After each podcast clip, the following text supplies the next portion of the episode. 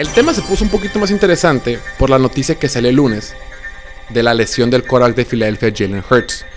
Todos pensábamos que iba a jugar esta semana, todos pensábamos que iba a jugar en Dallas para este partido adicional, este gran, este super encuentro, pero sufrió una lesión en el hombro derecho, el hombro con el que lanza en ese partido contra Chicago. El motivo puntual por el cual yo creo que este equipo de Kansas City es significativamente mejor que el del 2021 es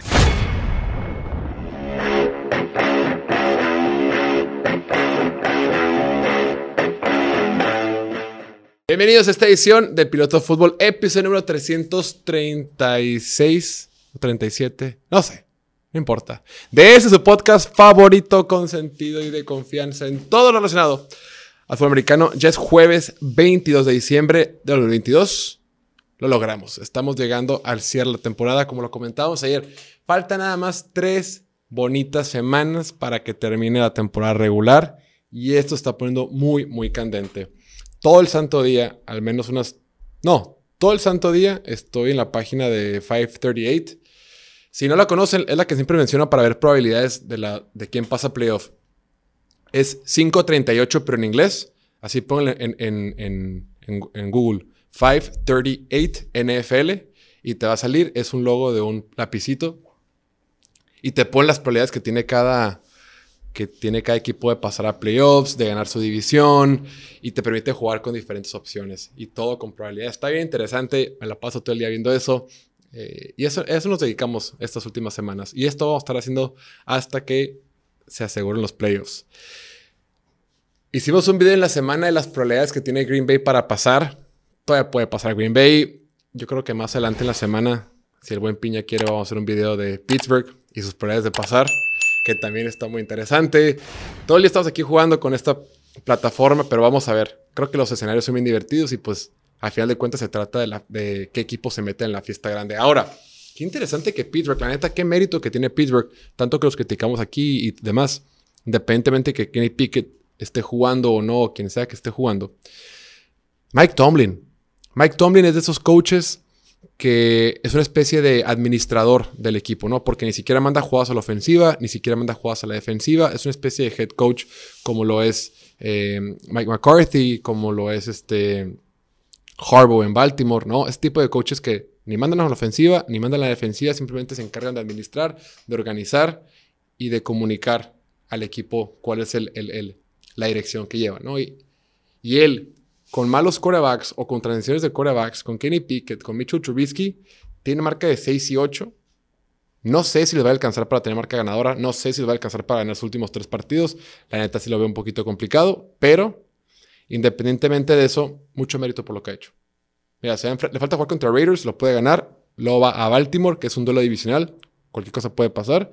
Y Cleveland es un partido ganable para cerrar la temporada. Entonces, mucho mérito a los Steelers. Que a veces les tiramos mucho, un poquito de, les tiramos aquí, pero pues es con cariño porque los, porque los queremos. Es amor apache. Muy bien. Mucho preámbulo, mucho wiri wiri. El día de hoy vamos a hacer la previa de seis partidos. Son cinco que tenemos aquí en pantalla, más el último que es sorpresa. Seis partidos que haremos la previa el día de hoy. Empecemos, ya, mucho, mucho wiri wiri. Ah, antes de empezar, suscríbanse. No olviden suscribirse aquí al canal de YouTube. Es una forma gratuita de apoyarnos y nos hace muy felices. Si no les gusta el contenido, no se suscriban, no pasa nada. Sean felices. Es diciembre. Todo puede ser todo se vale. Ok, empecemos. Detroit contra las Panteras de Carolina. Carolina, qué manera de regarla. Qué manera. Ay, güey, Carolina, Chihuahua. Carolina llevaba dos victorias consecutivas después de este carrusel de quarterbacks que habían tenido que jugaba PJ Walker y Baker Mayfield y Sam Darnold y jugaba uno y otro y demás. Un desmadre, cambio de head coach, se fue su mejor corredor parecía que todo estaba perdido y de repente empiezan a encontrar un poquito de ritmo, se encuentran ubicados en la peor división de toda la NFL, la sur de la americana.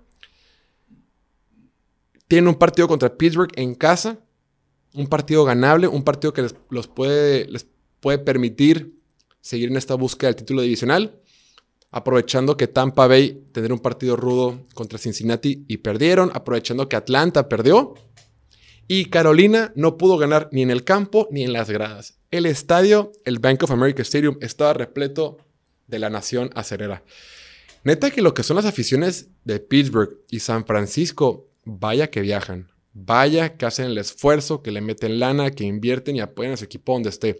La neta, qué mérito de, puntualmente de, Steelers, ¿no? Que ha sido una temporada complicada. Oye, con marca de 5 en ese momento, antes de ese partido, 5 y 8, ir a Carolina, llenar el estadio con puras playeras negras, mucho mérito. Ganaron en la, en la, ganaron la tribuna, ganaron las gradas y ganaron también el campo. Un dominio total de parte de Pittsburgh. Creo que el marcador no hace justicia. No hace justicia al claro dominio que tuvo este equipo de los, de los acereros. La, la, ofensiva de Pittsburgh tuvo una serie, una serie ofensiva para abrir el tercer cuarto, para abrir la segunda mitad, que duró casi 12 minutos, duró 11 minutos con 43. Es la ofensiva más larga que ha permitido Carolina desde el 2000, al menos desde el 2000, que es desde, que se tiene registro de esa estadística.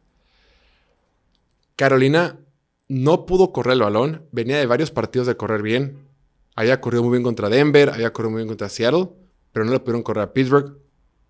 La línea ofensiva de Carolina jugó mal. Fue un dominio completo de los acereros y una oportunidad desperdiciada por parte de Carolina. Repito, la división estaba abierta. La división con la derrota de Tampa Bay, con la derrota de Atlanta, estaba para que la arrebatara Carolina y no pudieron maximizar. Tuvieron su peor partido en la defensiva en memoria reciente, perdón, en las últimas semanas. Y ofensivamente, lo que les había funcionado, que era, vamos a correr un montón el balón para evitar que Sam Darnold lance muchos pases, no les funcionó. Tuvieron que recaer mucho en Sam Darnold, que por cierto, que por cierto tuvo un par de pases eh, interesantes. Lanzó, creo que estadísticamente fue su mejor partido. Claro, dos, dos jugadas fueron pases muy largos con yardas después de la recepción, pero pues jugó más o menos. Le estuvieron pegando. Fue Sam Darnold, ¿eh? Fue el Sam Darnold promedio. No, no el que es muy malo, ni el que es más o menos bueno. El promedio, el que te da siempre. Simplemente no juego terrestre. Pero bueno, ese partido está en el pasado. Ahora se van a enfrentar a un equipo de Detroit que viene enrachado, que es el equipo de moda de la conferencia nacional, que es el equipo que ha ganado seis de sus últimos siete partidos, que es el equipo que podría terminar en los playoffs o podría estar dentro de los playoffs momentáneamente este domingo, bueno, este fin de semana si gana su partido, Washington pierde contra San Francisco y Seattle pierde contra Kansas City. O sea, Detroit tiene muchas probabilidades de pasar los playoffs. Este equipo de Detroit a la ofensiva, está jugando en otro nivel. Está jugando muy bien. Desde la semana 9, que es desde que empezó esta racha. Escucha este dato. Desde la semana 9, que es desde que empezó esta racha ganadora de Detroit, Jared Goff es número uno en la NFL, número uno en EPA per play. Es el quarterback con el mejor tasa de eficiencia por jugada de toda la NFL, por encima de Patrick Mahomes, por encima de Joe Burrow. Si nos enfocamos en esa muestra de los últimos siete partidos. Con todo y que la semana pasada no jugó tan bien, o con todo y que la semana pasada la ofensiva se enfrentó a una defensiva de los Jets que fue muy potente. Todo lo está funcionando. Se fue TJ Hawkinson y no hay problema. Tuvieron un pase largo con Brock Wright, el otro, el Tyrant suplente, que ahora ya más o menos juega un poquito más. Las armas a la ofensiva son suficientes. La línea ofensiva de Detroit está sana, está completa. Y esta línea ofensiva es de las dos o tres mejor de toda la NFL es la que menos ha permitido sacks en toda la temporada. Solo han permitido 19 sacks, empatados junto con Dallas y junto con Tampa Bay. Están sanos. Jared Goff, lo hemos dicho un montón en este podcast, con un buen entorno, con un buen ecosistema, funciona y es un muy buen quarterback. Y estadísticamente lo ha demostrado porque ha jugado mejor que Patrick Mahomes las últimas siete semanas. Ya sé que es una muestra pequeña, ya sé que de repente uno se puede sesgar mucho con ciertas estadísticas, depende de cómo las veas, pero el punto es que están jugando bien. Yo sé que no es mejor que Patrick Mahomes, solo digo que está jugando muy bien. Con el equipo sano, sin TJ Hawkinson, están jugando muy bien. Y para la mala suerte de Carolina, esta ofensiva de Detroit es muy agresiva. Esta ofensiva de Detroit se va a aprovechar de lo mala que es en cobertura la defensiva de las Panteras. De acuerdo con Pro Football Focus, la cada temporada, la defensiva de Carolina es la número 25 en cobertura de toda la NFL. El partido pasado, frente a Steelers, Mitchell Trubisky dijo, a ver, a ver, a ver, ¿dónde está el 28 Keith Taylor? Ah, ya lo vi, déjame me lo ataco, déjame me lo como, déjame lo hago pedazos. Tuvo la peor calificación de, de PFF de todo el equipo. Le atraparon el 100% de los pases que le lanzaron para 106 yardas. Fue un hueco. Entonces Steelers dijo, ¿saben qué? Voy a correr la pelota porque funciona, porque el día de hoy la defensiva terrestre de Carolina no se presentó a jugar. Y cuando no pueda correr, ahí te va Keith Taylor, número 28, déjame te hago pedazos.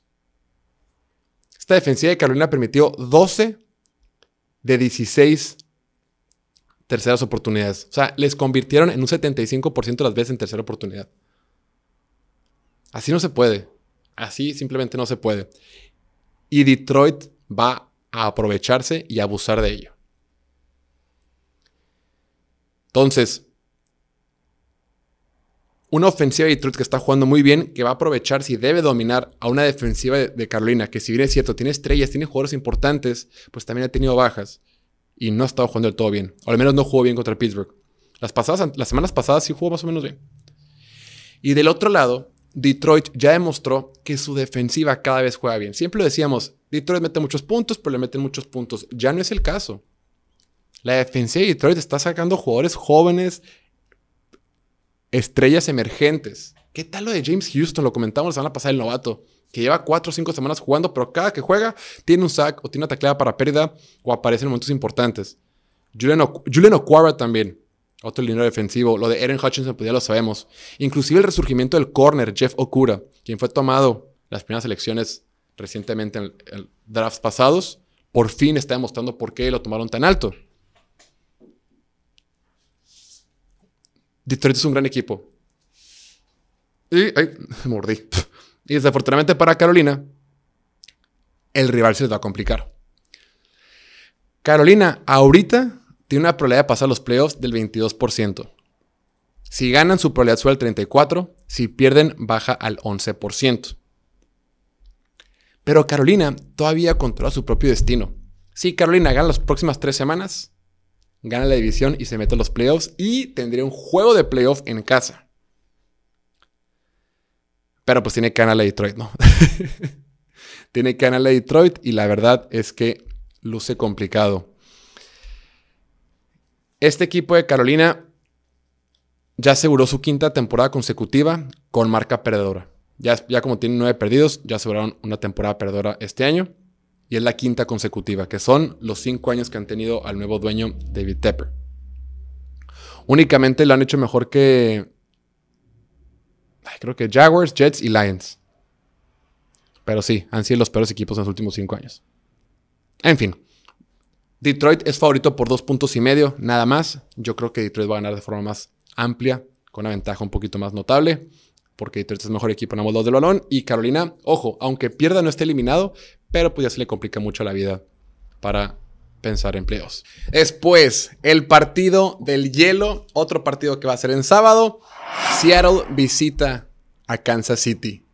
De acuerdo con weather.com, se espera una máxima de menos 9 grados centígrados el sábado que van a jugar y mínima de menos 16 va a ser un friazo en Kansas City, va a estar congelado.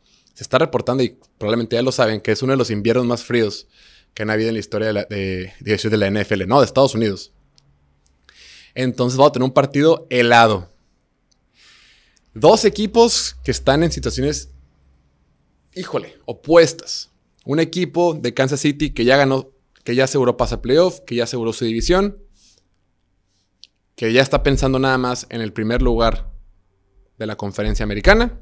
Y otro equipo de Seattle que ha perdido cuatro de sus últimos cinco partidos y que pende de un hilo para meterse a los playoffs. ¿Qué le está pasando a Seattle? ¿Cómo se cayeron? Lo comentábamos el martes que hicimos el video de, los equipos que se desinflan. ¿Cómo es posible que Seattle, de venir jugando tan bien, de venir dominando a sus rivales, de venir eh, con un Gino Smith que salaba que podría ser el jugador el Comeback Player of the Year, que podía ser el jugador eh, inclusive de repente para MVP o lo que sea. Pete Carroll, coach del año. ¿Cómo es posible que se desinflen tan gacho? Para mí son dos cosas muy puntuales. Número uno, la defensiva de Seattle es un asco. Es un asco. ha sido la defensiva número 32 de la NFL en las últimas seis semanas. Es la segunda que más ya se ha permitido en toda, por tierra en toda la NFL. Y la tercera que más ha permitido en las últimas tres semanas. O sea, todo el mundo le corre, todo el mundo le pasa esta defensiva de Seattle. Y a la ofensiva, cuando tú pensabas que con Gino Smith podían salir adelante y demás, resulta que Gino Smith en las últimas cinco semanas es el quinto quarterback más capturado de toda la NFL. Es el que más le hacen sacks. Es el sexto que más presiones le hacen. Le sumas en un partido contra San Francisco, que tuvieron un balón suelto por ahí, una intercepción que no aprovecharon, el juego terrestre no está funcionando y por eso pierden. Ese partido de San Francisco contra Seattle estuvo rarísimo. Ni San Francisco jugó tan bien, ni Seattle jugó tan más o menos mal. O sea, estuvo muy raro. Nadie Sí merecía ganar San Francisco, pero no, no jugó tan bien, ¿eh? No, no, no, no te deja eh, tan tranquilo. Entonces, ahorita San Francisco, perdón, Seattle, perdón, tiene una probabilidad de pasar los playoffs del 30%. Siguen la pelea. Si ganan, suba al 67%, si pierden al 23%. Fíjate, estoy viendo partidos, preparándonos para, este, para, este, para esta previa, estoy viendo partidos de Seattle y me quería convencer de que no, es que la ofensiva sigue jugando bien. Y Gino Smith está jugando bien a pesar de la adversidad. Y la verdad es que no. O sea, sí está jugando bien. A ver, vamos por partes. No sé si sea Gino Smith el que esté jugando bien o mal. Eso, eso no es el tema. Pero el tema es que la presión que le han ocasionado, los sacks que le han hecho las defensivas rivales, sí han ocasionado que baje su nivel. Puede que él esté bajando su nivel por diferentes motivos, pero también creo que la presión que está permitiendo esta línea ofensiva le está costando mucho trabajo a Gino Smith. También se vale decir que Gino Smith no es el mejor quarterback bajo presión. También se puede decir eso. Muchas veces el reloj mental que tienes para deshacerte la pelota te afecta. No está jugando mal. Pero tampoco está jugando como estaba jugando al principio de la temporada. Entonces, Gino Smith cae un poquito. La línea ofensiva cae drásticamente. El juego terrestre no existe. Y la defensiva se convierte en la peor de toda la NFL. Y así es como logras perder cuatro de tus últimos cinco partidos.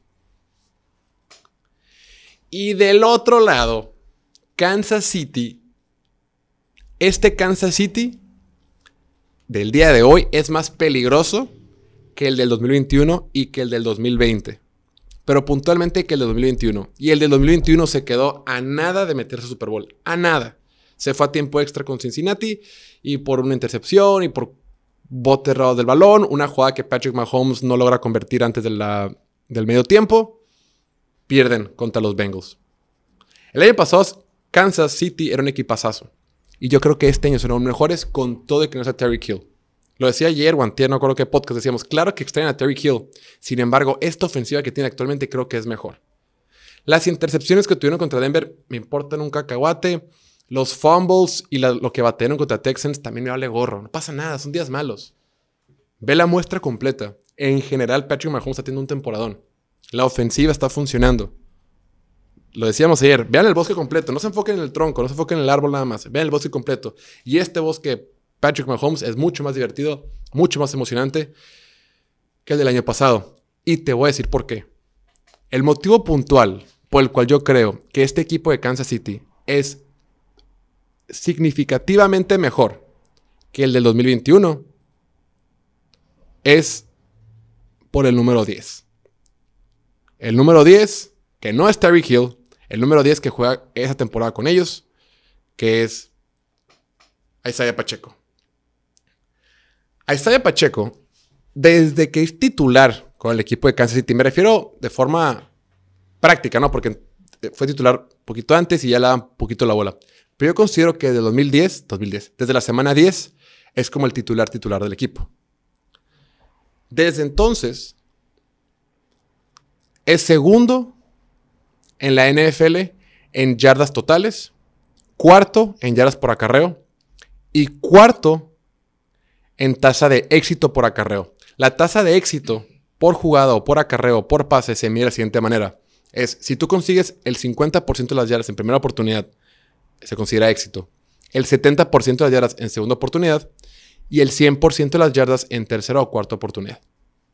en esta métrica, en las últimas seis semanas, Isaiah Pacheco es número 4 en la NFL. ¿Y por qué digo que es importante? considero que es importante porque el año pasado no tenían corredores. El año pasado, sin juego terrestre, llegaron lejísimos. Imagínate lo que van a hacer. Ahorita lo vemos contra Houston, de repente con Jake McKinnon y de repente con Isaiah Pacheco. El libro de jugadas se abre. Claro que todos extrañamos a Terry Hill, pero creo que Isaiah Pacheco puede representar un poquito más para esta ofensiva de Kansas City que lo que hacía Terry Hill en el pasado. Sacrificas la explosividad que te da Terry Hill, pero tienes un juego por tierra que te puede abrir un panorama completo. Porque el juego por tierra también puede maximizar el play action, porque el juego por tierra también te puede permitir eh, que funcione los pases pantalla, el juego corto, cansar la defensiva, permitir que se baje el tiempo del reloj. El año pasado jugaban con. El año pasado, el mejor corredor de Kansas City fue Daryl Williams. El tipo terminó con 558 yardas. El segundo mejor, mejor fue Claire Brasileir. Daryl Williams, el mejor corredor, promediaba 3.9 yardas por acarreo. Estamos hablando que Isaiah Pacheco en 6 semanas lleva 480, ya que se alcanza esos tipos.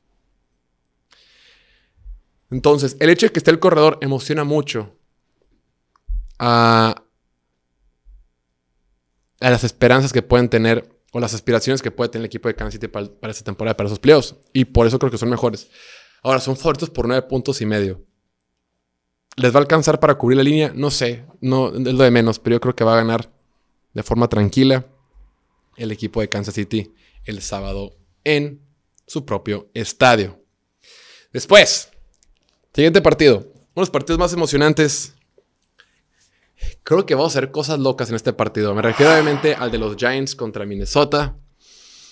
El equipo de Minnesota que viene de hacer el regreso más grande en la historia de la NFL. En la historia de la NFL. Regresaron de ir perdiendo 33 a 0. 33 a 0 para ganar en tiempo extra y romper un récord de la liga. Impresionante. ¡Wow! Se van a enfrentar a un equipo de Giants que déjame decirte, es un equipo de Giants que vamos a ver en los playoffs. Ahorita, de acuerdo con 538, este sitio estadístico, Giants tiene una probabilidad del 87% de meterse a los playoffs. Se van a meter a los playoffs. Pueden asegurar su lugar en los playoffs este fin de semana si ganan y con que dos de los tres pierdan. Me refiero a Detroit, Washington y Seattle. Washington va contra San, Francisco y Seattle contra Kansas City. Probablemente van a perder esos dos.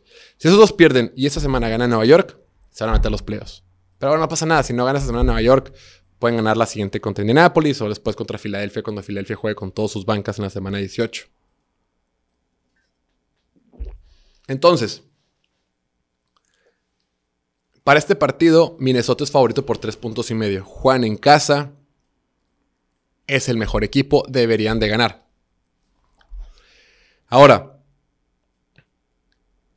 aunque la defensiva de los Giants está jugando muy bien, me refiero, a, perdón, los cuatro frontales de los Giants que tanto quisieron durante todo el año, que nunca los tuvieron juntos, por fin están de regreso. Me refiero a Leonard Williams, a Cesar Julari, Kevin Thibodeau y Dexter Lawrence. Por fin están de regreso. Es el segundo equipo en la NFL con más sacks en las últimas tres semanas. 12 sacks en las últimas tres semanas. Fue el motivo, estos frontales, por el cual el lunes por la noche, perdón, domingo por la noche, pudieron ganar a Washington. Con todo y que la ofensiva tiene sus dudas, con todo y que el perímetro, los backs defensivos de Giants tienen sus dudas, los frontales sanos son de los mejores. Esta línea, este, este grupo de frontales es de los mejores que hay en toda la NFL. La bronca es la bronca es atrás. si los frontales no generan presión, se acabó. Porque esta defensiva de los Giants es de las peores en cobertura.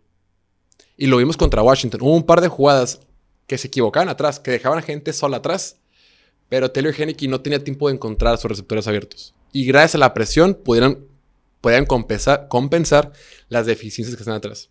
Ojo, tampoco defienden también la corrida el juego terrestre defensivo de Giants tampoco es bueno. Este grupo de Giants tiene nada más positivo el aspecto que puede presionar al quarterback. Y aquí es donde me preocupa. Por más que veo que los Giants ofensivamente han hecho milagros eh, con Richie James y con, y con Jones y Saquon Barkley, Bellinger y con toda la gente que juegan, que han, que han podido construir una ofensiva ante todos los pronósticos, yo no creo que esta defensiva de los Giants pueda aguantar el ataque ofensivo que tiene Minnesota. Porque cuando la ofensiva de Minnesota eh, está encendida, es imparable. Y lo vimos el sábado pasado frente a Indianapolis. Cuando tienen que poner puntos al marcador, cuando Kirk Cousins está encendido, está encendido y nadie lo detiene. La bronca es que es inconsistente, todos lo sabemos. No vamos a decir aquí nada de Kirk Cousins que no se sepa.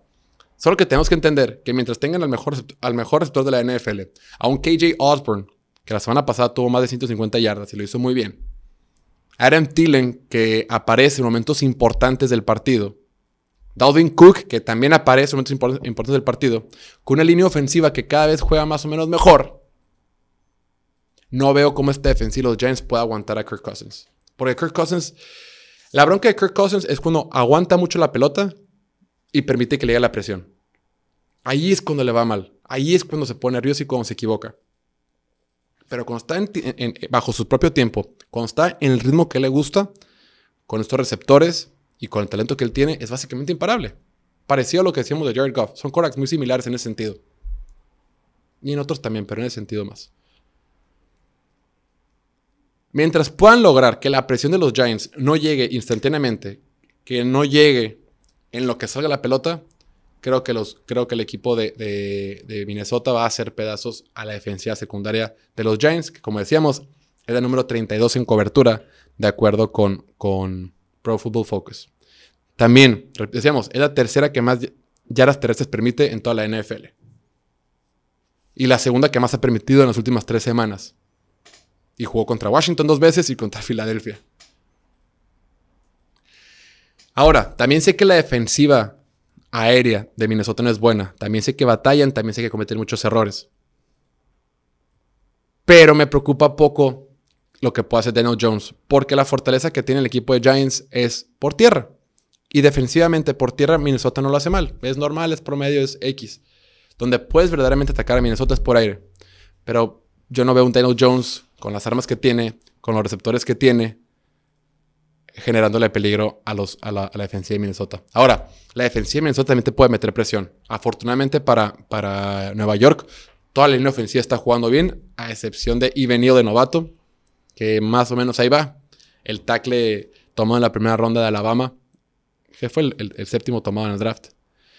No sé, pero si Giants tiene alguna esperanza de sacar este partido ante una ofensiva dominante de Minnesota que esperamos ver, Daniel Jones tiene que dar los mejores partidos de su carrera. Daniel Jones se tiene que echar el equipo al hombro con su brazo y sacar este partido de visita. Va a ser un ambiente hostil, va a ser un ambiente de mucho ruido, va a ser un equipo de Minnesota que ya, está, ya aseguró su pase, su, que ya aseguró la división norte de la conferencia nacional. Vamos a ver. Necesitamos que Daniel Jones se ponga las pilas, eche el equipo al hombro, se convierta en el pípila y solo así van a poder sacar el partido. Minnesota es favorito por tres puntos y medio. Se me hace una línea baja, la neta. Yo tomaría Minnesota. Y lo voy a tomar mañana que esté con Martín. Después, el que pintaba para ser el partido de la semana, que no es, pero no lo es, no lo es así, y nunca lo será. No, no va a ser. Filadelfia contra Dallas. Ah, este partido perdió muchísima relevancia porque Dallas perdió contra Jacksonville. Si Dallas lo hubiera ganado a Jacksonville, Dallas todavía tendría medianamente una esperanza de poder arrebatarle a la división extra de la Conferencia Nacional a Filadelfia.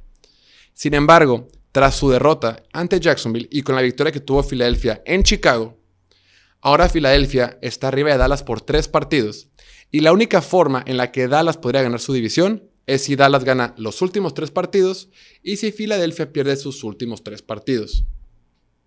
Claro, el primer partido se enfrenta, entonces se no cuenta tendrían que ganar los últimos dos y que Filadelfia pierda los últimos dos también. Filadelfia, los últimos dos partidos cierra contra Nueva Orleans y contra los Giants, dos partidos tremendamente ganables. Y Dallas cierra contra Tennessee y Washington, dos partidos yo creo que son un poquito más rudos que lo que tiene Filadelfia encima. Y aparte Dallas va de visita para esos dos partidos. Entonces básicamente Dallas ya aseguró el quinto lugar de la conferencia nacional y Filadelfia, todo parece indicar que van a quedarse con el primer lugar de la conferencia. Es una probabilidad que tiene del 99% de acuerdo de ganar la división, de acuerdo con, con, con 538. Pero bueno, el tema se puso un poquito más interesante por la noticia que salió el lunes de la lesión del quarterback de Filadelfia, Jalen Hurts. Todos pensábamos que iba a jugar esta semana, todos pensábamos que iba a jugar en Dallas para este partido divisional, este gran, este super encuentro, pero sufrió una lesión en el hombro derecho, el hombro con el que lanza en ese partido contra Chicago. Un partido contra Chicago donde Jalen Hurts batalló. No me preocupa mucho porque fue un día frío, fue un día de mucho viento, fueron intercepciones de mala comunicación, no pasa nada. Son errores de, comunicación, no, no pasa nada, no me preocupa mucho el desempeño de Hurts. Sí me preocupa el tema de su salud, sí me preocupa el tema de su hombro. Porque insisto, aunque va a estar ahora Gardner Minshew como el coreback titular, y aunque deberían de ganar su división y deberían de ganar, ganarlo todo, todo lo que se puede ganar temporada regular, a ver cómo regresa. Esas lesiones de hombro pueden ser engañosas, pueden ser complicadas, pueden ser truculentas. Y van a entrar en un debate raro porque dices, si tú eres Filadelfia dices, no, pues hay que descansarlo para que esté sano para los playoffs. Pero si Filadelfia pasa como primer lugar de conferencia, va a descansar la primera semana de playoffs. O sea que puede estar cinco semanas sin jugar antes de su primer partido divisional en los playoffs. O puede decir, ¿sabes qué? vamos a decir que sí va a jugar este partido contra Dallas para que Dallas tenga que prepararse para ambos quarterbacks. Y a la hora de la hora decimos que no va a jugar. Y lo metemos la próxima semana ya contra Nueva Orleans en un partido que a Filadelfia le interesa ganar porque a Filadelfia le interesa que Nueva Orleans pierda partidos porque Filadelfia tiene la primera selección del draft del próximo año de los Saints. Entonces, si los Saints por alguna chiripa, por chiripa, llegan a ganar su división en el draft caerían mucho en, la posición donde tienen que escoger. Entonces, a Philadelphia le interesa que, que Orleans no pase a playoffs y que sea, termine lo peor posible. Entonces, ese partido, la semana 17 para Filadelfia, es bien importante. Pero claro, es más importante la salud de tu coreback. ¿Quién sabe? Vamos a ver qué decisión toma el equipo. Es una decisión eh, eh, que vale la pena analizar. Aún así, aún sin Jalen Hurts, este equipo de Filadelfia es de los mejores de la NFL. O sea, aún así yo creo que este equipo de Filadelfia puede competir contra quien sea. Y es que, ¿cómo no? Tienes un gran corredor como Miles Sanders, tienes una línea ofensiva que es la mejor de la NFL. Volver ese partido contra Chicago. Cada vez que Jalen Hurts se para la bolsa de protección, tiene una copa perfecta, con un ángulo perfecto de protección. Se plantea la bolsa de protección y tiene tiempo para lanzar. Todos sus lineros ofensivos son estrellas. Todos. Todos son pro bowlers. Todos para mí son, son, son una super línea ofensiva sin huecos. Tienes a un monster store con AJ Brown. Tienes a un monster store con, con, Devontae Smith. Dallas Guard que ya está por regresar. Gran Tyrend. Es la ofensiva número uno por tierra de la NFL. Claro, gran parte de ese éxito se debe a que Jalen Hurts puede jugar, puede correr, obvio. Lo del lado defensivo, Filadelfia es número uno en la NFL en sacks por partido esta temporada. Y es número uno en la NFL en sacks por partido en los últimos tres, en los últimos tres partidos. Promedian seis sacks por partido en las últimas tres semanas. En las últimas cinco semanas han tenido entre Josh Sweat, Brandon Graham y Hassan Reddick 21 sacks. Entre ellos tres nomás. la cantidad de presión, la cantidad de jugadores, el nivel que puede traer esta línea defensiva a los quarterbacks rivales es impresionante. Y eso que no está jugando Robert Quinn todavía porque está en la lista de lesionados, en la reserva de lesionados.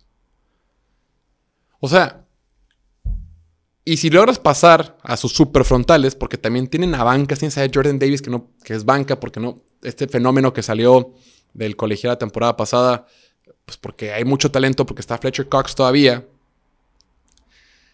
Atrás, con Avante Maddox y con Darius Lay y James Bradbury, tienes tres corners que pueden jugar a la pelota.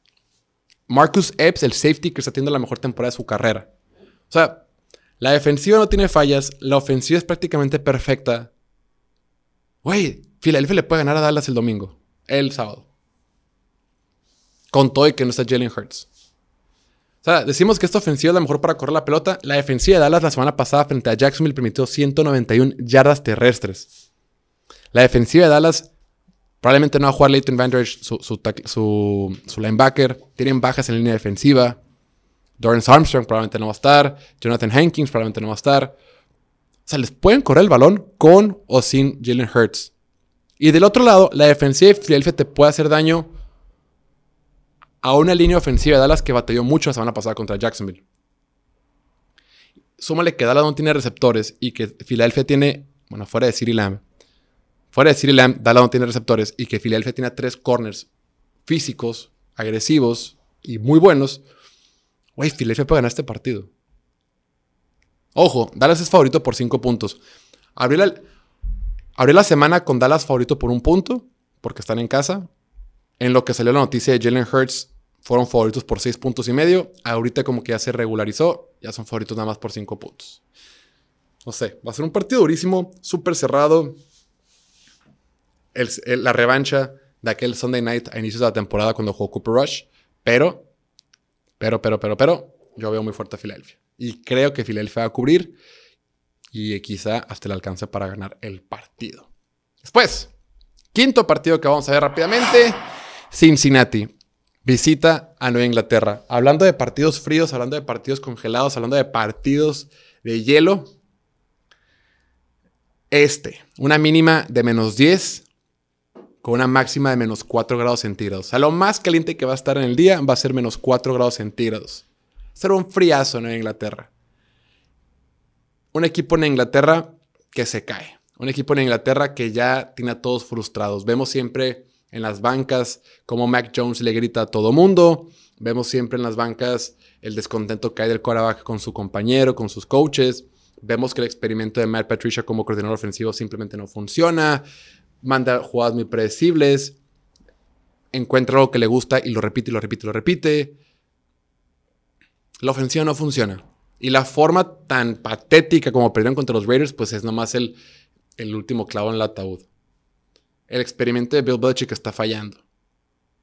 La bronca es que desde que se fue Tom Brady, Bill Belichick tiene una marca de 24 ganados y 23 perdidos, sin victorias de playoff. Únicamente una aparición en playoff la temporada pasada, que fue un completo asco. Perdieron por paliza contra, contra, contra Buffalo en un partido que el pateador de despeje de Buffalo, el punter, ni siquiera jugó. Es ahora o nunca para Patriotas. La bronca, es que su ahora o nunca es contra el equipo más candente que hay en la NFL, el equipo más hot, Cincinnati. O sea, la prueba de fuego para Patriotas para salvar su temporada, donde tienen que ganar a huevo, donde tienen que ganar sí o sí, es contra Cincinnati. Porque, ojo, Nueva Inglaterra controla su propio destino. Nueva Inglaterra, si ganan los últimos tres partidos de la temporada, asegura su lugar en playoff sin, sin depender de nadie más. Nueva Inglaterra le falta jugar contra Cincinnati, Miami y Buffalo. Nada más. Yo creo que ya están fuera. Ahorita tiene una probabilidad de pasar del 19%. Si pierden, es 8% y ya están prácticamente fuera. Y creo que va a ser un momento de introspección para Bill Belichick, para la franquicia en Inglaterra, decir, ¿dónde estamos parados? ¿Cómo es posible que nuestro coreback juegue peor en su segundo año que en su año novato? ¿Cómo es posible que hayamos tenido tanto retroceso ofensivo? ¿Cómo es posible que no encontremos receptores que puedan ayudarnos a la ofensiva? ¿Y cómo es posible que se nos ocurrió poner a Matt Patricia como coordinador ofensivo cuando claramente no funciona? La defensiva sigue estando bien, ¿eh? La defensiva sigue siendo normal, bien, de las mejores de la liga. Pero de poco te sirve cuando la ofensiva no mueve la pelota. Y Cincinnati, Cincinnati con que gane, va, a pasar los playoffs, pero matemáticamente asegura su lugar en playoffs si gana este fin de semana. Tienen que ganar para asegurarlo, eventualmente van a estar. No. Cincinnati va a en los playoffs, no se preocupen. La división es la que tienen que ganar. Y la división la están peleando contra Baltimore. Y Baltimore, aunque no, aunque no tiene a Lamar Jackson, o quién sabe qué pase con Lamar Jackson, el calendario de Baltimore está bien fácil. Bueno, entre comillas, Baltimore le falta jugar contra Atlanta y Pittsburgh. Mientras que a los Bengals le falta jugar contra Nueva Inglaterra y Buffalo. Y en la semana 18 juega Baltimore contra Cincinnati, se enfrentan. Entonces Cincinnati todavía tiene que asegurar su división porque es importante tener un juego de playoff en casa. Es importante cómo te acomodes. En una de esas, hasta Cincinnati inclusive podría ganarla. si le gana a Buffalo, la próxima semana y gana sus demás partidos, Cincinnati podría terminar como número uno en la conferencia. Y tener esa semana de descanso es importantísimo. Entonces, es un partido importante para, Cincinnati que no pueden perder. No se pueden dar el lujo de que hay X. No, ni madre, tienen que salir a ganar. A expensas de los Patriotas.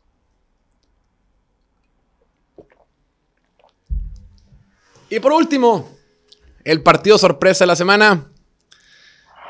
Los Packers de Green Bay visitan a los Delfines de Miami. Los Packers aún tienen esperanza. Los Packers aún tienen probabilidades de pasar los playoffs. Y no es tan complicado. Hicimos un video en la semana donde decíamos, si no han visto, chequen en nuestro canal de TikTok, en Instagram. Ahí hicimos un video explicando cómo es posible, cómo, qué requiere Packers para pasar los playoffs. Básicamente tienen que ganar sus últimos tres partidos y que Washington, Seattle y Detroit pierdan en conjunto como tres o cuatro partidos. Más o menos.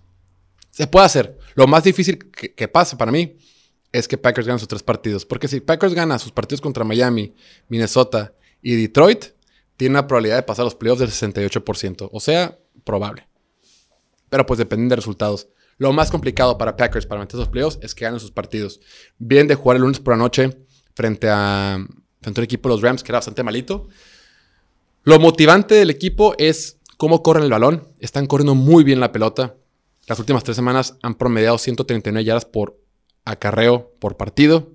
Perdón, 139 yardas por tierra por partido. Sí, no por acarreo. La bronca es que la defensiva es la que más permite yardas terrestres de toda la NFL. Se van a enfrentar a un equipo de Miami que viene de perder tres partidos consecutivos. Ay, perdón. Viene de perder tres partidos consecutivos. Es la segunda de la temporada que pierden tres partidos al hilo. Entonces, aunque lo hemos comentado en algunos podcasts anteriores, yo sigo contento con Miami. Me gustó lo que vi en Buffalo. Me gustó el desempeño del equipo de los Delfines. Mucho más en Buffalo que lo que vimos contra Chargers lo que vimos contra San Francisco, obviamente. Aunque perdieron también, ¿no? Pero bueno, para Miami también tiene que tener la hemorragia. está bien que estemos jugando bien, está bien que estemos ganando, perdón, que estemos todavía en los playoffs y que tengamos confianza en el equipo, pero ya tenemos que ganar. O sea, no podemos perder cuatro partidos consecutivos, mucho menos en diciembre cuando son las épocas importantes. Entonces, es un partido interesantísimo porque Green Bay ha venido jugando medianamente bien. Le urge ganar para poder pensar en los playoffs. Y del otro lado, Miami pues también le urge ganar para detener esta hemorragia, para detener la mala racha que tiene de partidos, de partidos perdidos. Green Bay ha ganado sus últimos dos partidos. Le ganó a Chicago, se fue a la semana de descanso, le ganó a los Rams y está muy motivado para ganar este fin de semana frente a los Dolphins. Yo creo que lo gana Miami. Me gusta para que se lo lleve Miami, es un mejor equipo, pero Juan en Miami, ¿no? Ahí, ahí, el factor del clima no va a ser tan, tan, tan trascendente como los que decíamos hace ratito. No sé, me gusta para que se lo lleve Miami este partido y ya Green Bay mejor se ponga a pensar en la próxima temporada. En fin, esto es todo por hoy. No lo olviden, mañana tenemos eh, los picks de la semana con Martín. Vamos a ver cómo vamos. Creo que lo voy ganando. Voy a checar el ratito. Y nos vemos a la próxima. No olviden suscribirse canal. Ah, no olviden suscribirse aquí al canal de YouTube. Los quiero mucho. Cuídense.